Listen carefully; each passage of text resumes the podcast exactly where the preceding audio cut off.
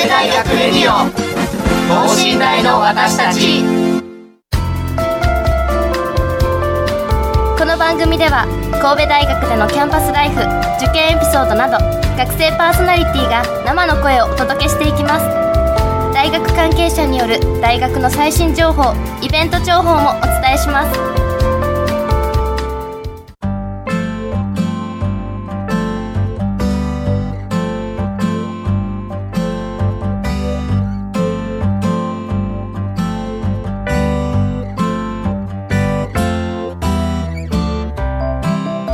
皆さんこんばんは。新年明けましておめでとうございます、はい。えー、神戸大学広報ラジオ等身大の私たちここからのパーソナリティを務めますのは農学部2年の岩佐隆弘です。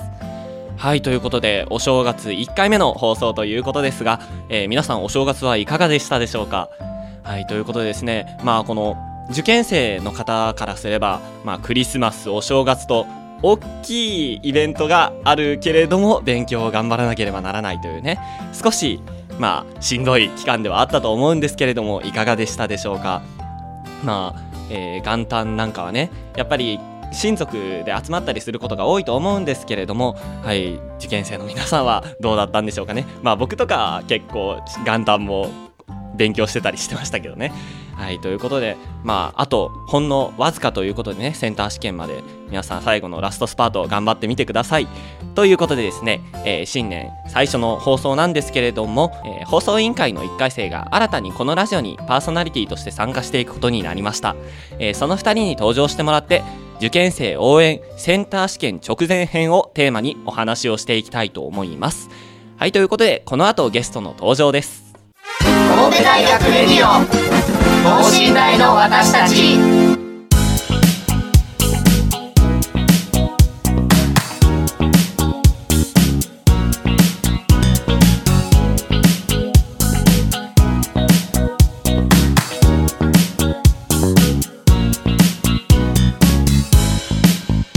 はいそれではですね早速ゲストのお二人に、えー、自己紹介をしていただきましょう。どうぞ。はい、えー、はじめまして農学部1年生の宮尾かなと申します。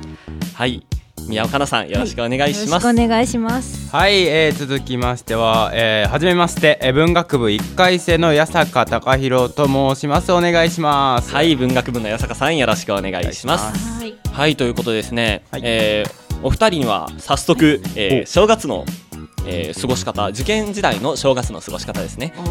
について、え聞いていきたいと思うんですけれどもですね、はい、はい、まあいきなりなんですけど年末年始はどのように過ごされてましたか？年末年始はですねちょうどもうクリスマスもお正月もあったじゃないですか、はい、そうですね。まあ普通の受験生は多分それを我慢して勉強すると思うんですけど、はい、私はそのまま楽しんじゃいましたね。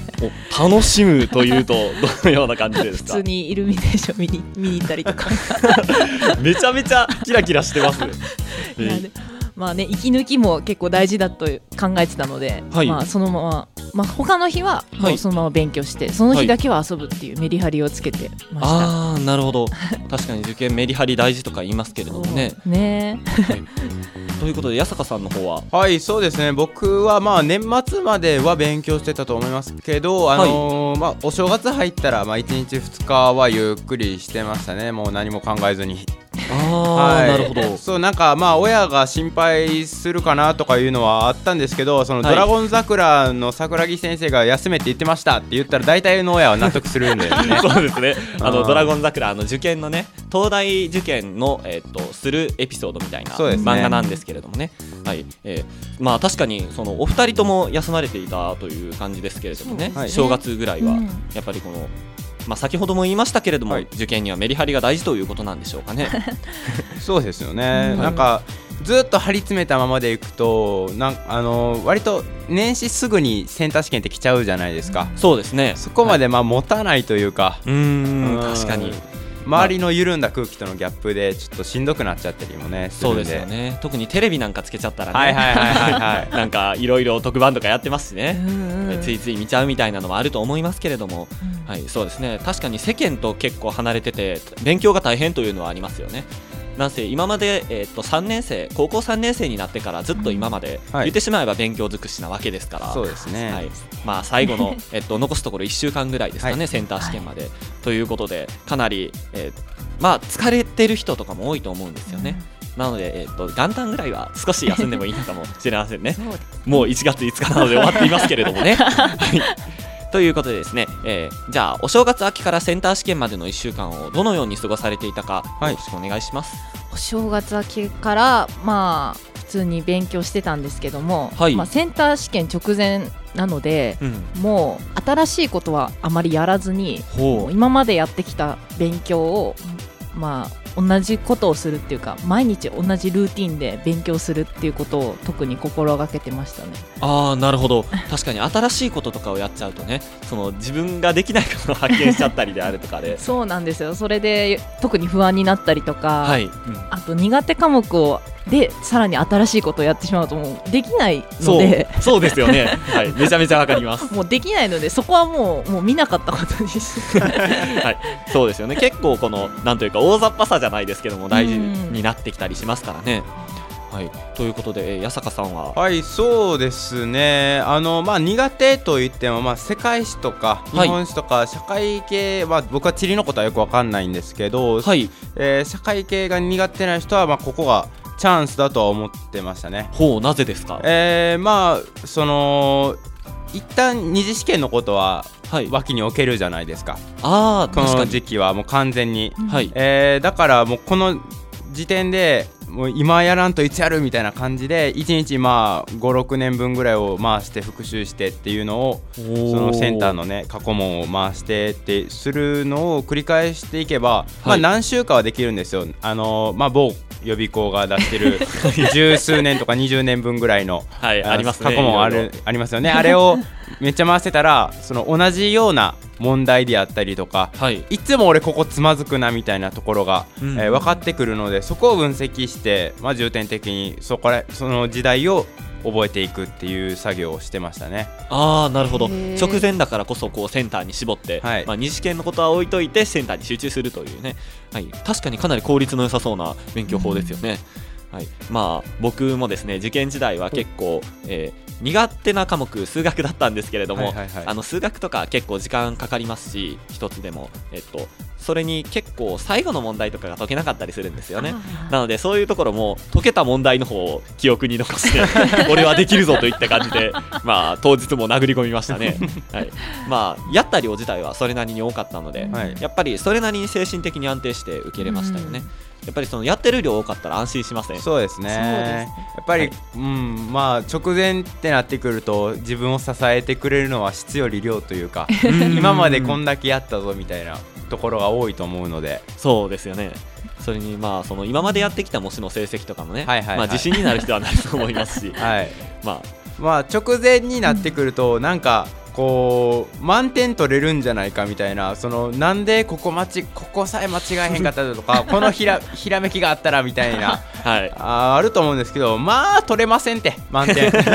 そうですね。なかなか難しいですよね、まあ、変な気をね起こしさえしなければ安定した1週間が遅れるのかなみたいなことを思ったりしましたね、はい、確かに。そうですね。あの背伸びしすぎて何か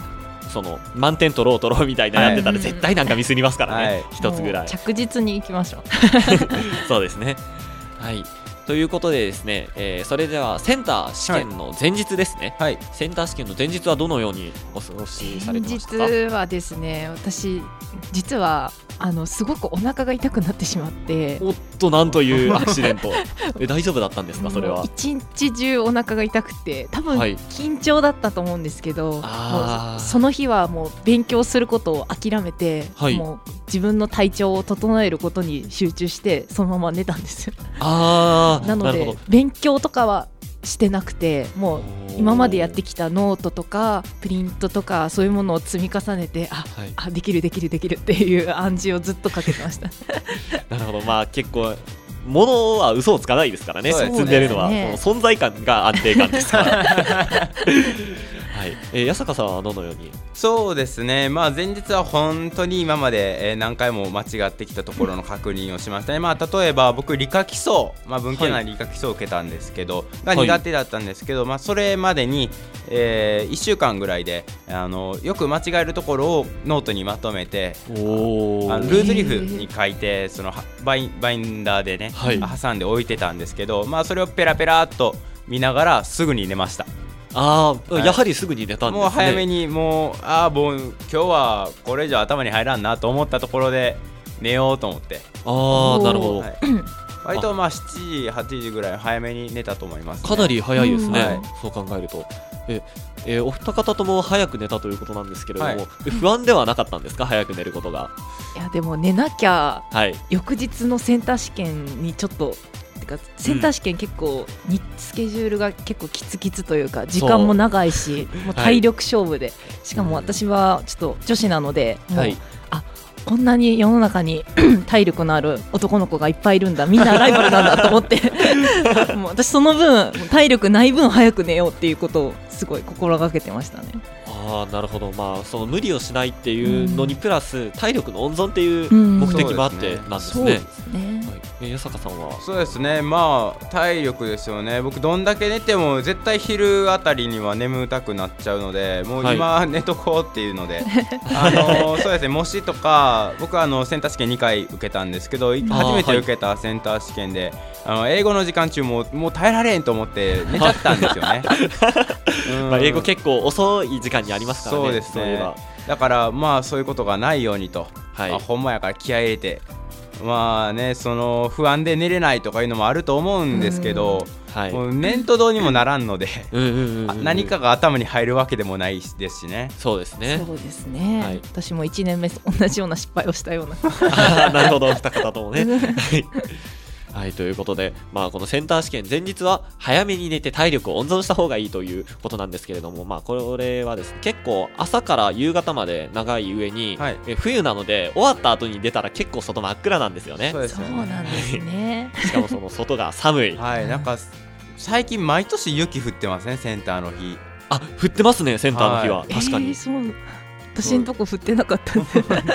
あれえ出身の方とかは？私はえっと実は東京の方なので。ああなるほど。そうなんですよ。結構遠いんですね、はい、それじゃ神戸大学からは結構遠くて。僕センター受けたのは2年目神戸大学だったんですけど、はい、まあだいぶ寒かったですね。標高も高いですし。神戸大学で受けたんですね、はい、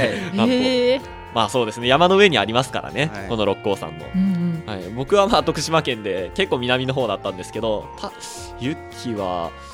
僕のところはちらっと降ったか降ってないかぐらいの感じでしたね。でもすごく寒かったので、はい、皆さん、えっと、服とかはねあったかくしていった方がいいと思いますけれども、ね、え受験の時えどうされましたか？センター試験の時の服装などは服装はですねあのなんちゃって制服みたいなのを着てまして、はい、なんちゃって制服、まあ、の実は私の母校はあんま制服がなかったのでまあそういう市販の制服を、まあ、着てたんですけども、はい、よく学校に着ていってた服だったので、はい、まあ学校に行くような気持ちで臨めるようにっていう。なるほどもう普段のルーティンを心がけてっていう。そうですね。やっぱりこの普段のところを徹底してね。そうですね。徹底して安心させるといったようなね。そうなんですよ。あと会場が結構寒かったりもするのでそうですね。カイロをすごいすごい数持ってって。本当ですか？足のとことかもう貼るカイロも貼らないカイロも全部持ってって。上着も何枚も持ってってみたいな。まあでも確かにこう備えあれば憂いなしって言いますしね、やっぱりそういったことが結構安心につながったりしますけども、えー、安坂さんは？そうですね。僕もまあいつも通りの服でまあそうですね。あのまあ本番だからといってそんな回路を多重装備することもなく いつも持って行ってたぐらいのね、はい。まあ、まあ、手だけは冷やさんように。あ、はい、動かせなくなったらもう終わりですからね。そうですね。特にこのスピードが勝負ですからね、はい、センター試験。はい、まあその回路とかもねその実は試験場の中とか結構暑かったりするじゃないですか、はいはいはいはい、やっぱりその外は寒いのに試験内はあったかいので、はい、そこの差で結構ねそうですよね。暑くなりすぎたりとか眠くなったりであるとか、まあ、先ほど八坂さんが言ってましたけれど そうなんですよ。結構思ってるよりもかなり暑い、試験場は暑いのでそこのところは気をつけてもらうようにお願いしますね。そうですね。その特にそのあったかい装備をしていったらその試験場暑くなかったですか宮尾さん？いやちょっと暑かった時もあるので、はい、暑くなってきたら次の休み時間はもう脱ごうとかあでもまた寒くなってきたから着ようとか、はい、すごい臨機応変に対応してました。ああなるほど。そうですねその休み時間とかも、まあ、それほど長くはないので、はい、まあ、そういうところでちゃんと、えーまあ、水分を補給したりであるとか、まあ、服を脱いだりであるとか結構その辺の細かな体温体調の調節がね大事になってくるので皆さんも気をつけるようにお願いします。はい、えそうですね。それではセンター試験の、えーと、当日ですね、えっと、気持ちとかはどんな感じで臨みましたか？どんな感じでいったらうまくできるかなみたいな。はいはいはいはい。えー、えー、まあ僕はもう俺は無敵じゃの感じでいきましたね。おおなるほど。自信を持って。もうねそのふ自分を不安にさせるメリットがなさすぎるので。確かに。あ、はい、この会場では俺が一番賢いなぐらいの 気持ちで臨みましたね。はい。ああなるほど。それでは宮尾さんは？私はもう緊張でも全然覚えてなくて。あ確かに試験前緊張しますからね。全然本当に覚えてなくて、はい、もう早く終われ早く終われって思いながら。もう早く解いたらもう試験も絶対早く終わるんだろうなっていうなんかよくわかんない。なるほど。その勢いでやってましたあ確かに緊張しますからね、どんどん先へ先へという感じなんですけれども、えセンター試験で、まあ、一番大事なことなんですけれども、えっとまあ、数学あるじゃないですか、はい、あれの 1A2B を選ぶことなんですよね。そうですよね。はい。一番大事ですね。それは。あれは大事です。これなんかその定番になってるじゃないですか、話の、え賞味嘘ちゃうかみたいに思うかもしれないですけどやるやついるんで。いるんですよねなんか、はい、大きい会場とかやったら絶対一人はその話してたり。うん。あもうこいつの1年間終わったなって思いながら。いや本当にそうですよね。特にその社会とかでもね、はい、その確か倫理整形とあとえっと、整形と倫理に分かれたやつ、はい、あれも間違えたら本当にやばいので、うん、そこのところ選択をね間違えないようにねもう初めから終わらせないように。そうそうそうそう。うまいこと言ってるようですけどそれになってないですからね。まあそのあとセンター試験の会場でですね、はい、えっと、終わった後にあの問題どうだったよみたいないうやついるじゃないですか。あいますね。ああいうのどう対策してました？そう。不安になりません？ああいうの話を聞いちゃうと。ああそうですね。あのあどうぞ。あいやあ どうぞどうぞ。あの僕は会場にまあその1年目2年目もいいあの友達が、はい、まあ複数人いたのでああなるほど。まあ、そいつらと関係ない話してたら 聞こえないかなっていう。ああなるほど。そもそも耳耳に入れないはい入れないように。へえ賢い。宮尾さんは？私はですねイヤホンをつけて、はい、好きな音楽楽を大音量で聞いてもう世界はに私しかいないみたいなそういう。なるほどね。そういう気分に浸ってたんで周りの人のことあんま覚えてないですね。そうですよね。やっぱりそのセンター試験で周りに気を配りすぎるというか、はい、変悪い意味で周りに気を配りすぎるとよくないですからね、うん、それではその音楽を聞いてたということなんですけどどんな音楽聞かれてましたか？そうですね。私は東京にいたんですけども、はい、実は大学はもう関西の大学に行きたいっていうすごい明確な意思があったのでそうだったんですか？あの大阪なんとかみたいな感じで大阪が曲名についてる曲だとか、はい、関西の曲をとにかく聴いてあもう行きたい行きたい行きたいって。あなるほど。それで受験へのモチベーションにつなげたというね、ね、はい。なるほど。それでは八坂さんは？そうですね。あまあ励ましソングみたいなのがあるじゃないですか。ああ結構世間的に有名なやつありますけどね、うん、そうですね。その中でも賑やかなやつを聞い。てましたね、よく ああなるほど。さすがに受験前にね、はい、そのちょっと残念な曲 聞くのも。ね そうなんかしっとりさせないように自分を、はい、なんかな聞こえなくていいので歌詞とかなんとかまあ、はい、結局の励ましソングじゃなくてもいいんじゃねっていうのはあるんですけど。まあテンポが速くてその、はい、なんでしょうね。結局雰囲気というかまあ、はい、ノリにこう自分も乗っちゃうような体で乗れるような曲を聴いてましたね。そうですよね。やっぱりこの受験前はどれほど気分を上げていけるかといったようなところですからね、はい、やっぱり上がってないとできるものができないですから。そうなんですよ。本当に気分大事ですからね。そう。はい、えー、それではですね、えー、学部紹介ですね、はい、まあ、受験が終わって皆さん合格した後のことも考えたいと思うので、はい、軽く学部紹介をお願いしますはい、えー、私が所属している農学部なんですけども、はい、農学部は実は6つのコースがありまして6つも。6つもコースあるんですよ、はい、え大まかに大体どんなことしてるとか分かりますか？それぞれが。それぞれえっ、ー、とですねあの工学系もありますし経済とかあ,、と動物、植物、はい、あと化学科学と、まあ、生物というラインナップなんですけども、結構、えー、ラインナップ豊富ですし多岐にわたりますよね。それぞれジャンルも分かれててすごい行きたいところが分かりやすいのでいいですよね。そうですね。で私が所属しているのは、えーと、環境生物学コースってって、まあ、はい、生物のを主に勉強してます。ああなるほど。もう生物学専修みたいな感じで。そんな感じですね。なるほど。はい、えー、今のところ具体的に専門では、えっと、生物のどういったようなこと、まあ、難しいですけど。化学経路とかですかね。代謝の。あそそれもやってますし、はい、あと土の中で、えー、微生物がどのように働いているかとか、まあ、光合成ってどうなってんの？とか。あなるほど。遺伝、はい、遺伝どういうふうに遺伝するのかとか進化とか、はい、もう虫の生態だとかもういろいろ多岐にわたっててちょっと一つにまとめるのはちょっと難しいんですけどもあなるほど。すごい生物を使って、まあ、世の中の役に立てようみたいなそういうコンセプトが共通してるのではないかとあなるほど。本当に生物学をまとめた感じということでまだその具体的に、えーとまあ、農学の何がやりたいとか決まってない人とかでも、えーと、環境生物学コースだったら結構いろいろ進路が選べるので、ね、自由性があるといったような感じなんですか、ね、生物っていうとねもう農学部っぽいなって勝手に 自分は思ってるんですけど。そうですよね。なんでおすすめしたいなと思います。はいありがとうございます。ということで、え次は八坂さんお願いします。はい、僕文学部なんですけど、まあ文学部って何してんのっていうと、まあこれもまた一言では言えないんですけど、はい、えー、文系の分野で、えー、経済と法学科のこと以外なら何でもできます。はい、何でもですか？何でもですあの僕の好きな予備校の先生にこういう名言がありましてまあ、はい、経済学部は形成催眠人の役に立つものであると、はいはいはいはい、で法学も法の番人とかも言われるように社会のためになると、はい文学部は趣味ですと、は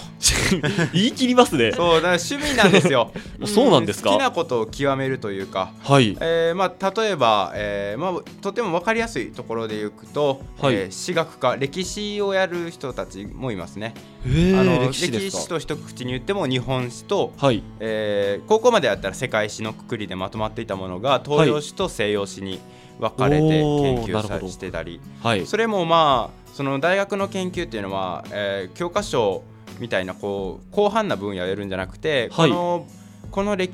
えー、歴史上のこの時代のこういう人たちのことについて調べよう、まあ、例えばヨーロッパの家族についてであるとか、はい、えー、まあ、またあの言語の起こり言葉の発生とかいうところまで遡ったりもできますし、その好きなことが何でもできるっていうのが強いですね、まあ、コースとしては他に地理学であるとか芸術学とか芸術美術史学とか、はい、まあまあそれぞれが何やってんのって言われたらうん何やってるんやろうねっていうぐらいしか あまりねその門外門外観には分かんないところが多いんですけど、はい、そうですね。まあ確かに。好きな研究はできるところだと思いますね。はあなるほど。まあ農学部もまあいろいろ広く選べるとは言いましたけど、文学部の選べる量が半端ないですよね。そうです 選び放題ですよ。はい。それでその学問のコースごとにも突き詰めていったらどっかであのどこどこの、うん、えー、分野とどこどこの分野がちょっと出会出会ったりとか根本では同じものであったりとかするんで。あなるほど。そこら辺がまあ文学部にいる面白さじゃないですかね。僕は。え八坂さん自身は、えっと、はい、どの学問というか文学の中でどれを選修しようと思ってるんですか？はい、えー、僕は、えー、そうですね先週あたりにあのー、芸術学の選手に決まりまして、はい、まあ、芸術学何やってるかっていうと、はい。まあ、いろいろ映画とか、まあ、演劇とか絵画とかである作品があるじゃゃないですか、はい、まあそれを一歩引いた目で、まあ、冷静な目で見つめて分析したりしはい、してますっていうのをホームページに書いてましたね。ホ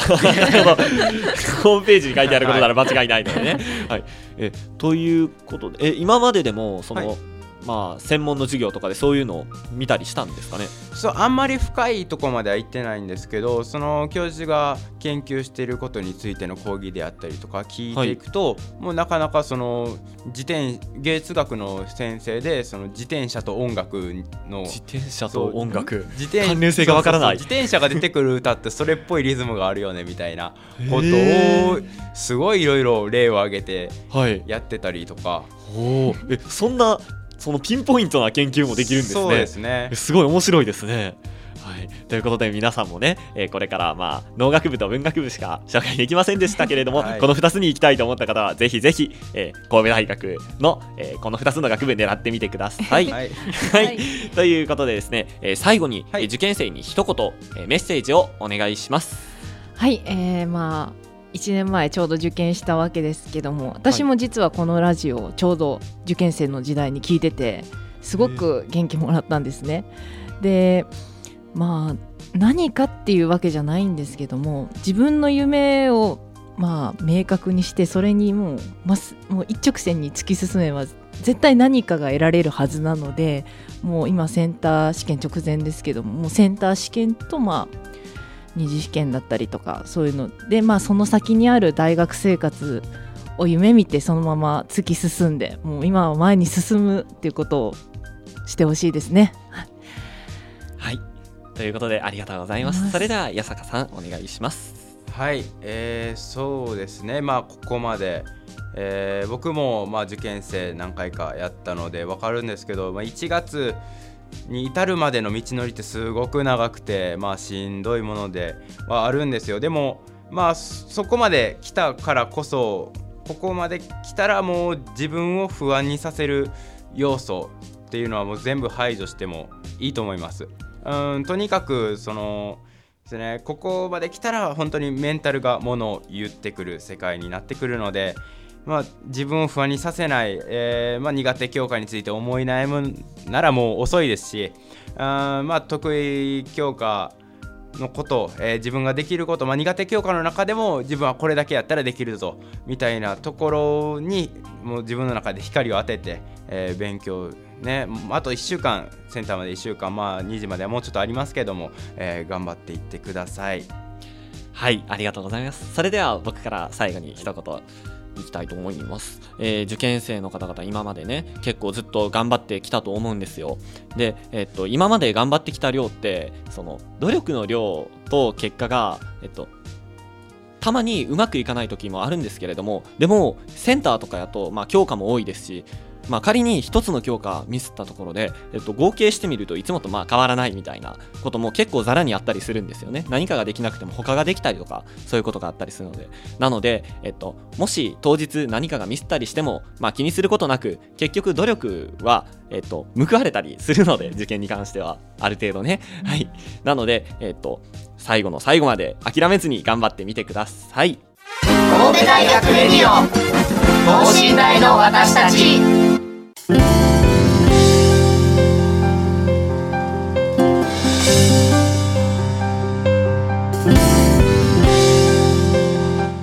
はいエンディングのお時間です。はいここまでですねセンター試験についていろいろ語ってきましたけれども 結構1年前のことで懐かしかったですね。そうですね。はい、あ僕2年前でした。2年生ですからね。はい、で結構まあ苦労はしたと思うんですけれども、はい、やっぱりその大学に受かってみるとね楽しいことも多いですよね。はい、まあお二人とも結構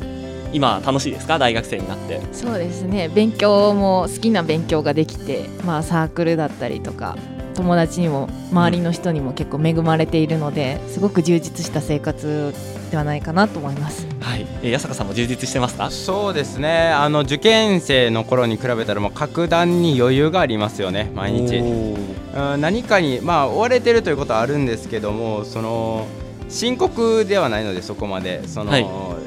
進路が 1年先のことが何も決まってないっていう焦りというか、まあ逼迫感っていうのはないので結構ゆったり過ごせてますね。はい、はいということでですね、皆さん大学生活楽しみにしておいてください。はい、さて、えー、先週の放送でもお伝えしたのですが、えー、今月からこのラジオは各週、えー、2週間に1回の放送に変更となります。えー、来週1月12日の21時からは、レディクロではバックナンバー放送として今回の内容をもう一度放送します。えー、次回第72回の放送は1月19日となりますので、よろしくお願いいたします。